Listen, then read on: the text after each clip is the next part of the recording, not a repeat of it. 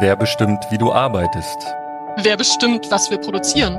Democratize Work, der Podcast zum Thema Demokratie und Arbeit. Ich bin Johanna Lauber. Und ich bin Felix Nickel. Und einmal im Monat sprechen wir mit Gästen aus Wissenschaft und Praxis über ihre Erfahrungen und Erkenntnisse zur Demokratie in einer sich wandelnden Arbeitswelt. Heute zu Gast sind Julia Kaiser von Students for Future und Kai Burmeister von der IG Metall. Wir wollen von Ihnen wissen, wie die Arbeitswelt demokratischer und ökologisch nachhaltiger werden kann und was Transformationsräte dazu beitragen könnten.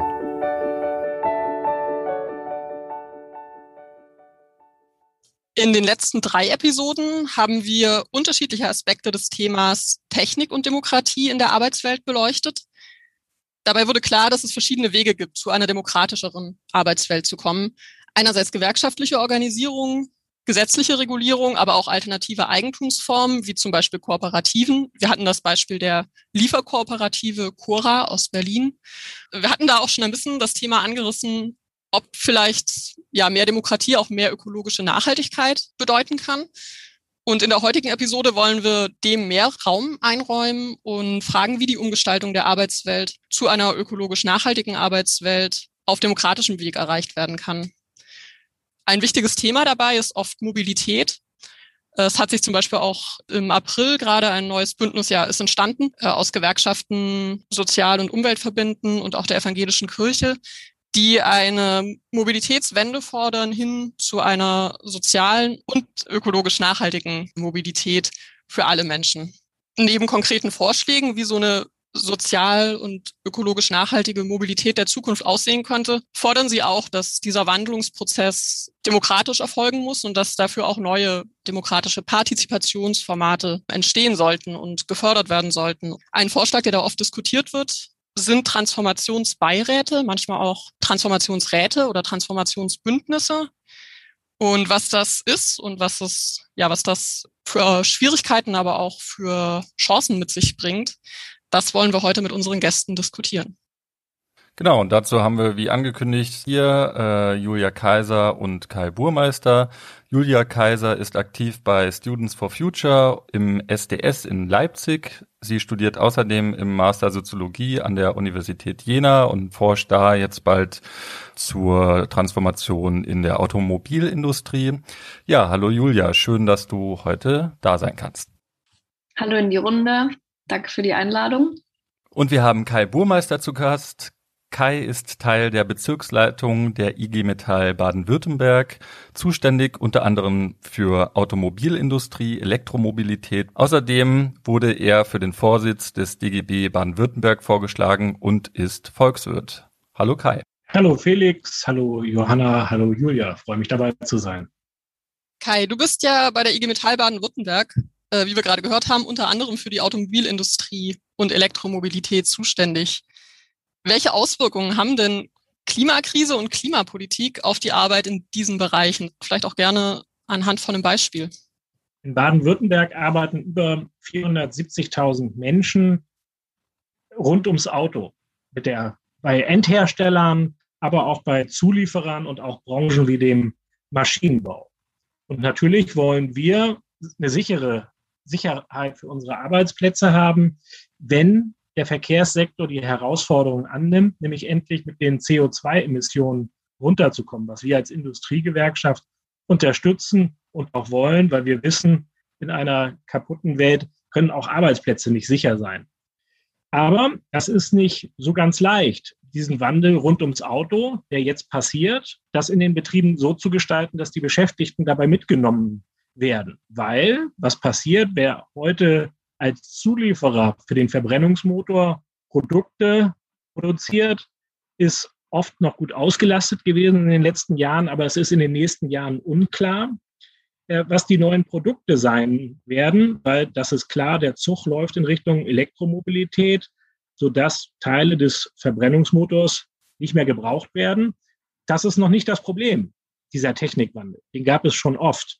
Das Problem ist, dass wir beobachten, dass viele Unternehmen, damit meine ich die Unternehmensleitungen, sagen, wir wollen diesen Technikwandel nutzen, um auch die Arbeit woanders anzusiedeln. Stichwort Verlagerung. wir haben auf der einen Seite den Technikwandel und auf der anderen Seite Managementstrategien, die darauf setzen, Arbeit zu verlagern in Richtung Osteuropa. Und das ist kein Beitrag zu internationaler Solidarität von Seiten des Managements, sondern es geht darum, dahin zu gehen, wo Arbeit billiger ist äh, und die guten Arbeitsbedingungen, die wir ohne Zweifel erkämpft haben als IG Metall in Baden-Württemberg in der Autoindustrie, die zu schleifen, sodass wir vor der Frage stehen, wie baut er ökologisch verträglichere Autos oder andere Produkte rund um die Mobilität? Und das ist unsere Aufgabe, genau das äh, auszutarieren und da konkret äh, aufzuzeigen, dass wir nachhaltige Produkte haben wollen, die auch nachhaltig sicher äh, Beschäftigung sichern. Und das ist die Auseinandersetzung. Da geht es um Investitionen, äh, da geht es um Qualifizierung, aber es muss mit den Beschäftigten sein und nicht gegen die Beschäftigten. Sonst ist weder die ökologische Frage noch die soziale Frage vernünftig zu beantworten. Man kann sich auf jeden Fall vorstellen, dass das Rohpotenzial, dass die Arbeit dann einfach woanders hin verlagert wird und einfach weg ist, äh, natürlich auch nicht gerade hilft, dann für dafür irgendwie das Gefühl zu haben, mitsprechen zu können und mitentscheiden zu können.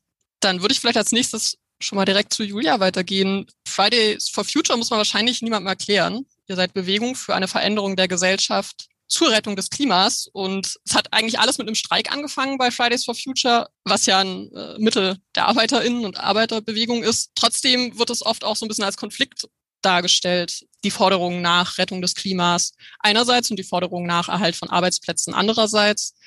Trotzdem war es aber so, dass es ja schon durchaus Kooperation von Fridays for Future mit Gewerkschaften gab und auch Unterstützung für Tarifauseinandersetzungen. Kannst du ja vielleicht einfach ein bisschen erzählen, was es da schon gab und vielleicht auch kurz, wie es dazu kam?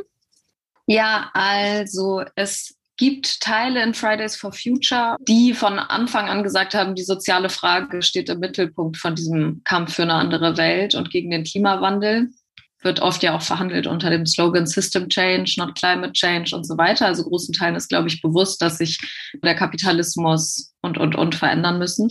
Und ganz konkret haben äh, Teile aus der Bewegung initiiert, eine Gewerkschafts-AG zu gründen. Die Idee war von Anfang an, eigentlich brauchen wir zweierlei. Wir brauchen noch viel mehr Menschen, die sich hinter der Forderung nach einem Ende des Klimawandels, einer grundlegenden Veränderung, äh, die sich dahinter stellen. Und zweitens brauchen wir viel mehr Machtressourcen, weil, glaube ich, ziemlich vielen Leuten von Anfang an klar war, dass wir mit Streiks von Schülerinnen und Schülern auf jeden Fall nicht so weit kommen, wie wir müssen. Und die AG hat eigentlich was relativ Schlichtes gemacht. Die hat gesagt, wir schreiben jetzt einen Brief an alle DGB-Gewerkschaften und bitten äh, Gewerkschaftsvertreterinnen zu Gesprächen. Und der Zugang war so, dass wir gesagt haben, wir wollen über die 90 Prozent Übereinstimmung sprechen und nicht mit den 10 Prozent Konflikt anfangen, weil es von Anfang an nicht vielen Leuten eigentlich klar war, dass es ganz viel Übereinstimmung gibt. Das ist ja ernst gemeint, wenn ähm, unsere Bewegung sozusagen sagt, wir wollen Klimagerechtigkeit global, wir wollen, dass Menschen sozial abgesichert sind und so weiter. Da stehen alle hinter. Und demnach wollten wir mit allen Gewerkschaften darüber sprechen, wo wir sozusagen zusammenarbeiten können. Und äh, die Resonanz darauf war von Anfang an ziemlich gut. Und es hat sich vor allem ein Bereich herausgestellt, der sich ganz aktiv und auch mit einer konkreten Idee auf uns ähm, ja, zu uns gewendet hat. Und das war der Bereich Verkehr von Verdi.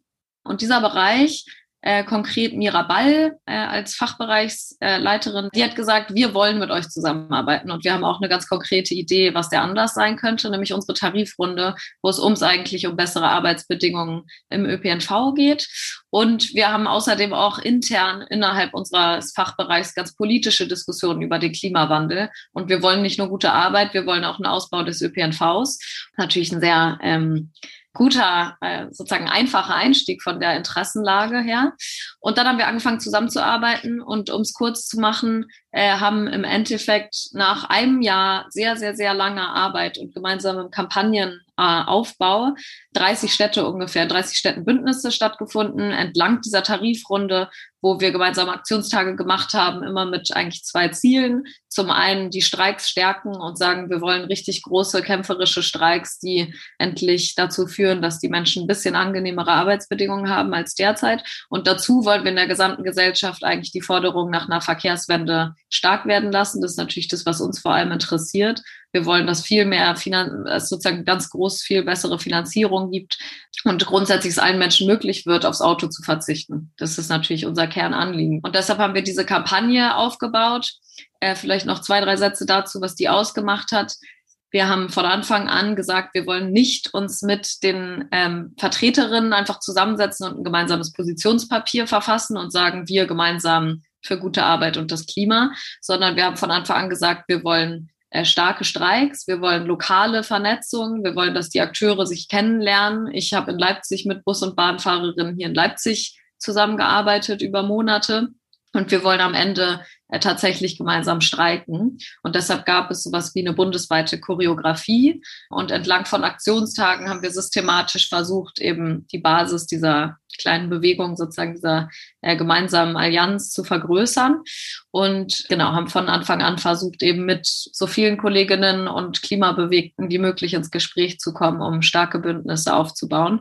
Durch Corona natürlich alles ein bisschen erschwert, aber im Endeffekt standen wir in ganz vielen Städten zusammen am Streikposten und haben sozusagen einen ersten Schritt gen gemeinsamer Streiks, glaube ich, gemacht. Und es war für uns ein ganz, ganz großer Erfolg. Ja, ich könnte noch vielleicht zwei, drei andere Bereiche kurz einmal nur erwähnen. Es gab Gespräche auch mit anderen ähm, Fachbereichen und anderen Gewerkschaften auch. Mit der IG Metall haben wir auch schon mal gesprochen. Es gab Vernetzungen vereinzelt zum Beispiel in Berlin äh, mit der IG Metall Jugend, was ich total spannend finde, äh, zu sagen, wie seid ihr eigentlich aufgestellt? Wovor habt ihr eigentlich ähm, Angst in der Zukunft sozusagen? Und was denkt ihr eigentlich zu eurer Branche? Und was machen wir mit der Autoproblematik, über die wir heute auch sprechen? Und es gibt jetzt gerade eine Kooperation von Verdi und Heilbar und Fridays for Future, wo es auch vor allem um die Finanzierung, um Kommunen, um die Möglichkeiten von einer besseren Ausfinanzierung des ÖPNVs geht. Das sind vielleicht so die ersten Ansätze. Ja, genau. Also da hat, hast du, Julia, jetzt auch schon einen Punkt angesprochen. Also es gibt ja auch so einen Forderungskatalog von Fridays for Futures in Baden-Württemberg, wo ganz klar gefordert wird, dass ab äh, 2022 der öffentliche Personenverkehr, der ÖPNV, für EndverbraucherInnen stets das wirtschaftlichste Verkehrsmittel sein sollte.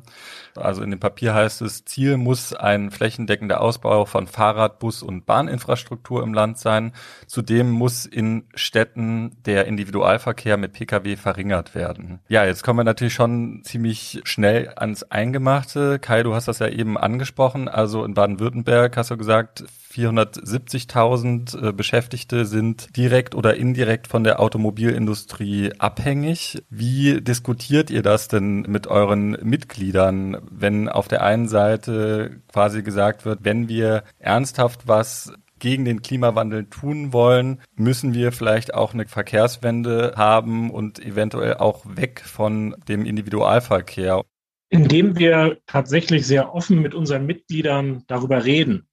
Wir haben frühzeitig gesagt, wir wollen nicht das Alte verteidigen, wir wollen unsere Arbeitsplätze sichern und die sozusagen auch in die neue äh, Mobilitätszeit mitbringen. Und ähm, wir haben das sehr offen gesagt, es wird sich die Arbeitswelt sehr radikal verändern durch diesen Wandel in Richtung Elektromobilität. Aber unser Anspruch ist es, nicht nur den letzten Kolben zu bauen, für den Verbrennungsmotor, sondern auch die neuen Produkte hinzubekommen, weil wir sagen, das schafft Sicherheit in einer Transformation. Das haben natürlich haben Kolleginnen und Kollegen auch gefragt, ist das denn überhaupt nötig? Ist das denn überhaupt, geht das denn und sind die Arbeitsbedingungen in der äh, in den Bergwerken für die Rohstoffe denn diejenigen, die wir wollen und sollten wir nicht eigentlich lieber das Bestehende verteidigen? Haben wir als IG Metall Baden-Württemberg gesagt, nein, wir wollen eher offensiv Richtung der neuen Mobilität, weil wir diese Markteinschätzung hatten, dass es vorangeht. Und indem wir auch gesagt haben, wir müssen die Herausforderungen des Klimawandels lösen und das auch miteinander diskutieren, in dem Gedanken, wie Julia das eben aufgemacht hat, bei der Frage Ökologie und Gerechtigkeit und Sicherheit von Arbeitsplätzen und der sozialen Frage, erstmal das Verbindende rauszuarbeiten und nicht sofort beim Trennenden anzufangen. Also wir diskutieren entsprechend auch mit Umwelt, Bewegung, mit dem BUND sind wir im Gespräch und sagen, stellt doch mal aus eurer Sicht da, was ökologisch notwendig wäre und stellt das auch unseren Betriebsräten, Vertrauensleuten einfach mal da, um da auch sozusagen in die Diskussion zu kommen. Und jetzt ähm, hast du ja eben angesprochen, Radausbau, Bus- und Bahnausbau. Das unterstützen wir auch alles. Und du hast gefragt, wie machen wir das mit unseren Mitgliedern? Ich finde das in Stuttgart die Erfindung des E-Bikes für mich eine hervorragende Sache, weil damit komme ich gut äh, in sieben Kilometern durch die Stadt, habe eine Reisegeschwindigkeit von über 20 Kilometern. Und das ist ungefähr die Reisegeschwindigkeit, die ich mit dem Auto auch habe, weil wir überwiegend im Auto in Stuttgart stehen. Ich wohne relativ nah dran und meine Arbeitszeiten sind tagsüber. Und wenn ich jetzt sage, Kolleginnen und Kollegen, nutzt mehr Bus und Bahn, dann ist es so, dass viele der Beschäftigten hier in den Autofabriken von Daimler, von Porsche, dass die häufig im ländlichen Bereich wohnen. Und sie arbeiten häufig im Schichtdienst. Und das deutsche Schichtsystem sieht vor, dass du um 6 Uhr anfängst, um 14 Uhr anfängst und wenn du Nachtschicht hast, um 22 Uhr anfängst. Sodass ich das unterstütze, den ÖPNV auszubauen. Aber das beantwortet oft noch nicht die Frage des Kollegen aus dem Schwarzwald. Wie komme ich denn zu meiner Nachtschicht um 22 Uhr hin und morgens um 6 wieder aus Sindelfingen weg. Da muss man dann auch diskutieren, was ist deine Wohnlage, was ist deine Arbeitsort und viele Kollegen, darauf wollte ich hinweisen, wohnen dann nicht im städtischen Bereich und der Ausbau ist dann nicht so gegeben, sondern da wäre es dann vielleicht eher der Einsatz des Werksbusses, der sozusagen die Kolleginnen äh, aus den ländlichen Bereichen einsammelt und zur Fabrik bringt. Das gibt es teilweise schon, das kann aber noch ausgebaut werden. Also ich würde da sagen, lasst uns sowohl die städtische Lebenssituation als auch die ländliche Lebenssituation so diskutieren, dass wir da für alle eine Verkehrswende voranbringen können. Julia, wie siehst du das denn? Wie wird das Thema Umbau der Automobilindustrie denn bei euch diskutiert? Also ganz unmittelbar steht natürlich im äh, Vordergrund bei uns, dass wir sozusagen von den Zahlen her einfach wissen, dass es eigentlich ganz schnell und ganz drastisch einen Abschied vom Auto oder vom Individualverkehr, so wie er jetzt gerade massenhaft sozusagen genutzt wird, geben müsste. Und deshalb ist der erste Zugang natürlich zu gucken, wie sollte die Stadt von morgen oder das Land von morgen eigentlich aussehen. Und da setzen wir halt auf äh, kollektive Alternativen. Ich finde aber das Allerwichtigste ist, ich rede vor allem jetzt auch für mich, kann nicht für die ganze Bewegung reden. Es ist ganz bewegend, ganz wichtig für mich und für große Teile, dass für alle Menschen trotzdem der Lohn, die Region, die Tätigkeit sozusagen abgesichert ist. Ich wünsche mir halt nur, dass die Tätigkeit eine andere ist sozusagen und dass wir Dinge produzieren, die äh, für uns alle gesellschaftlich und für den Planeten wertvoll sind. Das heißt aber, wir wollen natürlich nicht, dass dieser Umbau einfach auf Kosten von denen, die eigentlich von ihrem Lohn und von der Region und so weiter abhängig sind und da gerne leben und arbeiten, dass der so geht, sondern auf Kosten von denen, die gerade profitieren. Und natürlich soll die Autolobby zahlen oder die Kohlelobby oder wer auch immer. Das sind diejenigen, gegen die wir kollektiv sozusagen auf die Straße gehen sollten, eigentlich für eine Umverteilung von Tätigkeiten, für eine Umverteilung von Zeit und von Geld natürlich.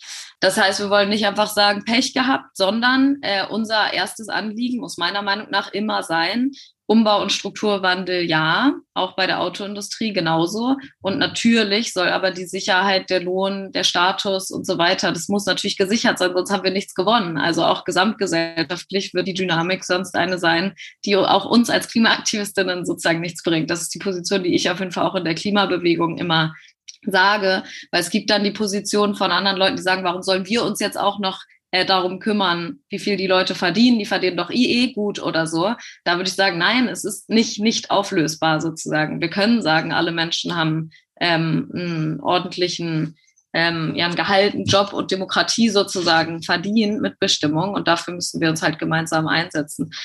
Das heißt, ja, von Beginn an würde ich sagen, wir müssen fordern, sei es jetzt in der Lausitz oder sei es um, ein, um die Autoindustrie herum, dass äh, klar ist, was die Leute produzieren könnten. Ähm, das wissen sie selber vielleicht sogar am besten, was es für Alternativen gäbe.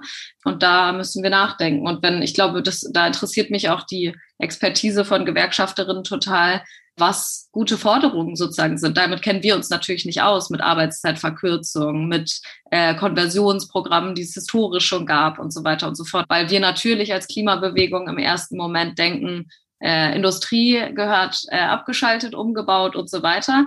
Was es dazu für Alternativen gibt, so dass trotzdem nicht nur auf E-Motoren gesetzt wird, ähm, das muss uns, glaube ich, jemand äh, in diesen Gesprächen sozusagen mitteilen. Weil zur E-Mobilität ist, glaube ich, bei uns der Konsens, dass wir von Expertinnen wissen, die es einfach durchrechnen, dass der E-Motor, ich glaube, die CO2-Bilanz von E-Motoren im Vergleich zu Benzin oder Diesel ist um ein Viertel besser oder so. Das bringt uns überhaupt nichts, reicht nicht. Ähm, du hast das eben schon mal ganz kurz angeschnitten, das würde mich nochmal interessieren. Du hast gesprochen über Umverteilung der Tätigkeiten, über ähm, ja, andere Arbeitsmodelle, andere Arbeitszeiten und so weiter. Was hat denn ja die Klimabewegung um Fridays for Future über das Kernthema hinaus äh, für Gedanken zu Arbeit in der Zukunft? Also auch da kann ich, glaube ich, vor allem für einen Teil der Klimabewegung sozusagen sprechen meine Haltung sozusagen dazu formulieren. Ich würde vor allem sagen, dass Arbeit, je demokratischer sie gestaltet ist, im Sinne von tatsächlich die Menschen, die arbeiten, entscheiden mit darüber, was sie für ihre Region, für ihr Leben und so weiter eigentlich bräuchten. Je demokratischer sie gestaltet ist, desto nachhaltiger kann sie auch sein. Anders gesagt würde ich schon sagen, dass gerade die Produktion ja vor allem nach ähm, das Ziel ist Profit sozusagen. Und solange das so bleibt, haben wir auch ein Problem mit der ähm, Ökologie, weil wenn wir produzieren, was gerade dran ist, wo jemand investiert hat, dann kann nicht der erste Imperativ sein, ähm, was brauchen wir für uns gute, für ein gutes Leben und für äh, den Planeten sozusagen noch ein konkretes Beispiel. Äh, wir haben neulich mal diskutiert über den Lukas-Plan aus den äh, 70er Jahren. Vielleicht habt ihr davon gehört, ähm, als in Großbritannien in den 70ern klar wurde, es gibt Fabriksschließungen und dann sagen Betriebsräte, okay, wir wollen nicht, dass jetzt diese nächsten 4000 Menschen alle auch noch auf der Straße sitzen. Was könnten wir denn produzieren, wenn keine Flugzeugträger mehr in diesem Fall? Es gibt Variante A, wir streiken und uns hört keiner weil wenn nicht mehr produziert werden soll, dann bringt wahrscheinlich auch der Streik nichts. Deshalb müssen wir uns vielleicht überlegen, was wir stattdessen produzieren können. Und ich glaube, dann haben sie eine Befragung innerhalb der Belegschaften gemacht und haben gesagt, was können wir denn und was wollen wir denn eigentlich produzieren? Und haben es halt vorgeschlagen. Ne? Es ist am Ende gescheitert, aber da kamen Sachen raus wie, glaube ich, so Schienenautos, also der Versuch, was äh, Kai, was du ja gerade vorgeschlagen hattest, ähm, man müsste schon auch für Land und für die Verknüpfung ne, äh, von nicht so gut äh, angebundenen Regionen Lösungen schaffen und so weiter. So ein Fahrzeug könnten wir entwickeln. Oder ich glaube, es ging um Gesundheitsprodukte, sozusagen irgendwelche OP-Geräte und so weiter und so fort. Da wurden die Arbeiterinnen sozusagen gefragt und da kam raus, wir hängen jetzt nicht dran, Auto, in dem Fall jetzt Autos oder damals ja, Flugzeugträger sozusagen zu produzieren. Uns liegt was daran, unser technisches Know-how einzusetzen und einen guten Job zu haben. Ich glaube, da kommen wir wahrscheinlich total zusammen und das ist vielleicht so die radikalste Idee davon, aber ich glaube, die Zeit drängt ja auch irgendwie nach radikalen Lösungen. Die perfekte Überleitung. Ich will noch mal anfangen, weil Julia die Frage aus ihrer Bewegung aufgeworfen hatte, warum sollte sich die Umweltbewegung jetzt noch die soziale Frage ans Bein binden? Das war dir klar, von daher will ich es nur noch mal aufgreifen, weil ich tatsächlich glaube, dass die ökologische Frage nur in einem Bündnis zusammen mit der Arbeiterbewegung und den Gewerkschaften zu beantworten ist. Da bin ich auch ausdrücklich für Brückenbau und dass Gewerkschaften sich auch der Mühe unterziehen, eben zu sagen, es soll nicht alles so bleiben, wie es ist, sondern wir brauchen auch einen radikalen Umbau unserer Industrien. Und ich will nur darauf hinweisen, dass die Rechtspopulisten ja die Ökofrage jetzt auch für sich in den Betrieben aufgemacht haben und in den Betrieben versuchen mit dem falschen Versprechen, es bleibt alles so, wie es ist. Und wir verteidigen die bisherigen Technologien, sie da unterwegs sind und vermeintliche Sicherheit versprechen. Wir wissen alle, dass das sozusagen keine Sicherheit für Beschäftigte ist. Aber die politische Rechte versucht, die extremistische Rechte, diese Umweltfrage sozusagen zum neuen Konfliktfeld zu machen. Und deswegen müssen wir auch eine klare Antwort darauf bieten. Und unsere Antwort wäre eben auch die ökologische Frage für uns sehr offensiv zu beantworten. Und ich sage, das hat ja durchaus Widersprüche und auch ein paar Punkte, die über das Bestehende hinausreichen. Deswegen finde ich das auch gut, dass ihr sagt, wir brauchen auch größere Lösungen, die Gewerkschaften manchmal in der Alltagsarbeit auch aus dem Blick verlieren. Und du hattest die historische Frage von Wirtschaftsdemokratie und auch von Konversion aufgeworfen. Ich bin jetzt kein großer Freund des Konversionsbegriffes, weil er folgendes Problem hat. Ich finde den Gedanken faszinierend. Wir müssen aber feststellen, dass manche Konversionsideen, die da waren, äh, sich nicht haben realisieren lassen. Deswegen würde ich eigentlich nach einem neuen Begriff suchen, wo am Ende die Kolleginnen, die Erfahrung machen, da ist eine gute Idee. Es hat aber leider in der Umsetzung nicht geklappt, dass wir etwas haben, was ein neuer Begriff ist, der tatsächlich Menschen in die neuen Bereiche bringt. Und ich als Industriegewerkschafter sage das ausdrücklich, wir brauchen einen Ausbau von sozialen Dienstleistungen, von Gesundheitsdienstleistungen. Die müssen auch viel besser bezahlt werden und aufgewertet werden.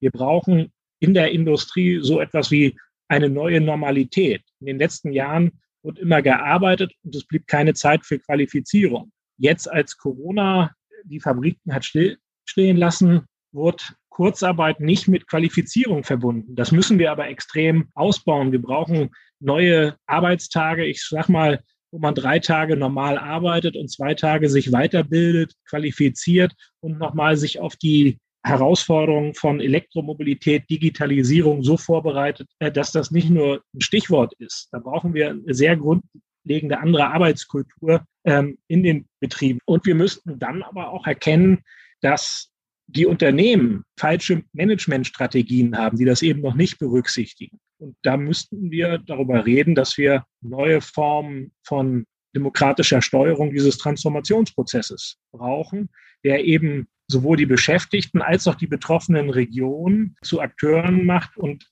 klärt, wie soll sich denn so eine Region wie Stuttgart, wir leben hier vom Auto, weiterentwickeln und wie kann man verhindern, dass wir sozusagen zum Detroit am Neckar werden, um dieses Bild nochmal zu bedienen.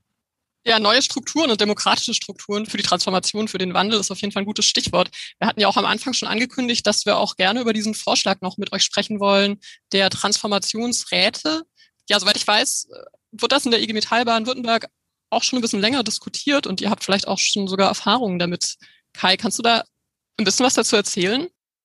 Der Gedanke, den wir vor vier, fünf Jahren hier bei der IG Metall Baden-Württemberg entwickelt hatten, ist ein ganz einfacher. Und zwar klar, die Autoindustrie, das gesamte Cluster wird sich so nachhaltig verändern, dass das in vielen Betrieben zu ganz vielen Themen führt. Und die haben wir als Betriebsräte und als betriebliche IG Metaller auch angegangen. Und zwar aber auch klar, vieles lässt sich allein im Betrieb gar nicht lösen. Und deswegen haben wir vor vier, fünf Jahren der Landesregierung einen Vorschlag unterbreitet, zu sagen, wir brauchen die Politik, wir brauchen die Wissenschaft und wir brauchen die Unternehmen in einem Bündnis. Daraus ist ein längerfristiger Strategiedialog rund ums Auto entstanden. Das gibt es jetzt in Baden-Württemberg, dass Akteure zusammenkommen, eben aus Seiten von Politik, Unternehmen und auch Gewerkschaften und auch Umweltverbänden. Das ist sozusagen ein kleines Pflänzchen. Das ist noch nicht das Maß an Demokratisierung, über das wir in diesem Rahmen reden. Und das ist vielleicht auch vor dem Hintergrund grün schwarzer Mehrheiten im Ländler auch noch nicht so durchgesetzt. Aber der Versuch ist es erstmal zu sagen, es gibt hier die Anforderungen der Beschäftigten, die weiterhin Arbeit haben werden. Und es gibt eine Landespolitik, die sagt, Autos und Industrie sollen weiterhin in Baden-Württemberg produziert werden. Und die Unternehmen sitzen auch mit am Tisch. Und da sage ich, die haben ein anderes Interesse. Das hatte ich vorhin ausgeführt. Stichwort, uns ist es eigentlich egal, wo wir produzieren, aber billig soll es sein. Es ist also von uns durchaus der Versuch, die Unternehmen hier auch im Land äh, zu halten und auch zu sagen, wenn ihr was Neues aufbaut, was jetzt auch passiert, äh, macht das nicht irgendwo auf der Welt, sondern macht das hier, gebt den Menschen, die in den Industrien arbeiten, auch eine Zukunftsperspektive. Das ist sozusagen der äh, Versuch dieses Strategiedialogs des Ministerpräsidenten und der, des Transformationsrats der Wirtschaftsministerin. Da wäre noch viel mehr zu machen, viel mehr an Demokratisierung aufzubauen. Da kann noch deutlich nachgelegt werden. Manchmal ist das zu sehr auf der Ebene von Marketing und schönen Fotos und noch nicht von belastbaren Transformationsstrategien. Aber das lässt sich ja ändern. Wie lässt sich das ändern? Indem wir nicht nur in Stuttgart mal zusammenkommen, sondern auch in Regionen wie auf der Schwäbischen Alb, äh, wie am Bodensee, äh, das kommunal und regionalpolitisch unterfüttern. Also auch dort die Akteure zusammenbringen, um das sozusagen zu verankern. Und es gibt auch Unternehmer, kleine Mittelständler, denen es da oftmals an Strategien fehlt. Und die mitzunehmen und denen auch zu sagen, jetzt macht euch auf und verteidigt nicht das Alte, sondern macht auch sozusagen eine offensive Innovationsstrategie. Das muss man durch solche Transformationsbündnisse erstmal versuchen hinzubekommen. Und die weitere Frage der Demokratisierung, die ist damit noch gar nicht bearbeitet. Ähm, aber das kann ja auch durch Impulse, die Gewerkschaften, die Umweltbewegung und die eine Demokratiebewegung vielleicht nochmal einbringen müsste, das müsste noch entstehen, das müsste noch deutlich dazukommen, das müsste deutlich ausgebaut werden. Ja, vielen Dank aber auf jeden Fall für die Vorstellung des Pflänzchens. Es klingt auf jeden Fall sehr spannend. Mich würde jetzt interessieren, Julia, ähm, kennst du diesen Vorschlag oder auch diese Erfahrung? Oder gibt es ähnliche Vorschläge bei Fridays for Future, konkret jetzt dafür, wie dieser Wandel erfolgen soll? Also ich kenne hier aus der Region Leipzig, Sachsen auf jeden Fall noch keine Umsetzung von irgendwas Vergleichbarem. Ich kenne den Vorschlag und ich glaube, was ich daran total richtig finde, ist der Impuls, dass Gewerkschaften nicht nur tarifliche oder direkt arbeitsbezogene Fragen verhandeln, sondern auch die regionale Frage zum Beispiel oder die Notwendigkeit, sich zu überlegen, was aus diesen ganzen Arbeitsplätzen unter Umständen werden soll und so weiter und so fort. Genauso finde ich es auch richtig, die Klimabewegung allgemein sich dieser Frage so nähert und sagt, was soll hier denn in den nächsten 10, 20 Jahren sozusagen passieren? Wie stemmen wir diese Aufgaben? Das finde ich genau die richtige Richtung. Ich glaube, aus meiner Perspektive ist, was sozusagen noch nicht reicht, ist, dass es erstmal natürlich für bestehende Akteure die jetzt ja gerade auch beschrieben wurden, ein Ort ist, zusammenzukommen und zu diskutieren. Und die Menschen, die eh aktivistisch oder gewerkschaftlich, beruflich, wie auch immer, Berufspolitikerinnen sozusagen kommen zusammen und diskutieren. Ich glaube, in meiner Vorstellung von äh, sozialem Wandel und vor allem dem Wandel, den wir jetzt so schnell äh, brauchen, brauchen wir natürlich viel größere, stärkere Bewegungen, die es irgendwie aufnehmen können mit den Interessen, die sich ja einfach in vielerlei Hinsicht ganz doll entgegenstehen mit den Leuten, die sozusagen Interesse an dem Status quo haben oder den Strukturen vielmehr dass es, glaube ich, das Wichtigste ist, dass wir überlegen, entlang von welchen Projekten, Kampagnen, Kämpfen äh, gibt es mobilisierende Momente, wo Leute zusammenkommen und sagen, wir haben ein Anliegen, das kann die Autobahn sein, das kann äh, die Jobfrage sein, das kann der Klimawandel allgemein sein, aber entlang von welchen äh, Projekten kommen wir zusammen. So denke ich natürlich ne, aus meiner Bewegungs- und Politikerfahrung und auch aus der Erfahrung, wie es für uns gelingt, mit Gewerkschaften zu, zum Beispiel zusammenzuarbeiten. Also ich habe ja von dieser TVN, also von der ÖPNV-Kampagne erzählt das ist möglich geworden, weil wir konkret gesagt haben, es gibt ein Anliegen, das ist dieser Tarifvertrag und es gibt zehn Anliegen, die wir klimapolitisch sozusagen jetzt darum herum noch anknüpfen lassen. Und daraus ist eine Dynamik entstanden, weil wir gesagt haben, wir haben ein halbes Jahr vor uns, das sind die Etappen, äh, wir wollen uns kennenlernen, es gibt Aktionstage und so weiter und so fort. Deshalb glaube ich, äh, was für uns vor allem äh, von Relevanz wäre, wären halt diese Art von ja, Ideen, Kampagnen mit, wo man sich konkret zusammentun kann und sagen kann, wir haben ein Ziel, weil das motiviert sozusagen. Ne? Das ist das, wo Leute zusammenkommen. Und ich glaube, für uns gerade ist ganz wichtig, dass wir nicht nur, gibt dieses Konzept aus dem Organizing Self-Selected sozusagen arbeiten und einfach sagen, die Leute, die eh sagen, sozial-ökologische Wende, alles soll zusammenkommen und wie finden wir Lösungen oder wir stecken da eh schon drin, sondern wir brauchen Streiks mit vielen Leuten, die für ihr eigenes Anliegen auf die Straße gehen und die das bewegt. Und dafür müssen wir erstmal rausfinden, was das für Anliegen sind. Deshalb bin ich sozusagen ein bisschen skeptisch, sehr darauf zu fokussieren. Das sind, glaube ich, gute Ansatzpunkte und gute Pflänzchen, wie es gerade beschrieben wurde. Aber die Dynamik und die richtige Kraft, glaube ich, genauso wie das bei Fridays for Future auch kam, kommt halt, glaube ich, von woanders her. Kai, gerne dazu. Da wir ja gerade an der Frage sind, ist das, was ich eben beschrieben habe, an institutionellen Strukturen, die wir hier in Baden-Württemberg mit den Akteuren, die eben da sind, äh, ist das ausreichend oder nicht? Da bin ich gern bereit, dass wir das unterscheiden.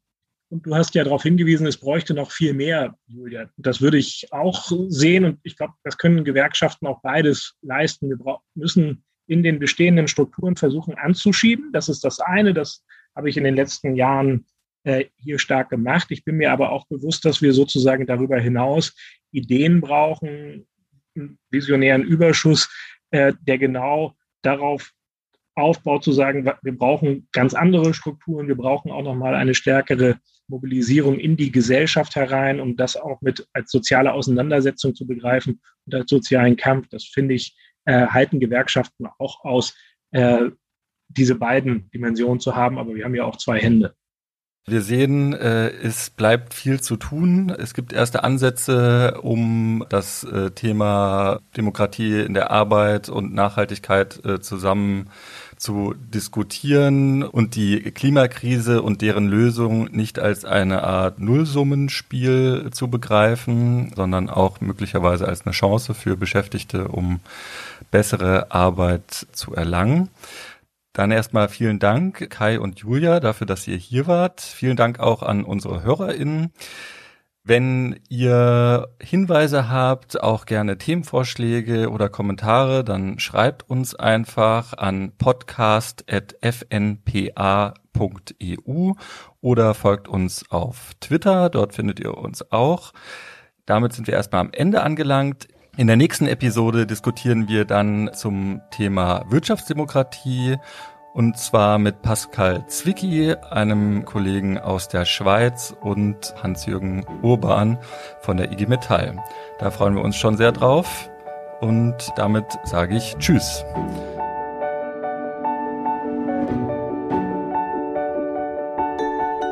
Democratize Work ist ein Podcast des Forum Neue Politik der Arbeit und der Kooperationsstelle Wissenschaft und Arbeitswelt der TU Berlin in der Zentraleinrichtung Wissenschaftliche Weiterbildung und Kooperation.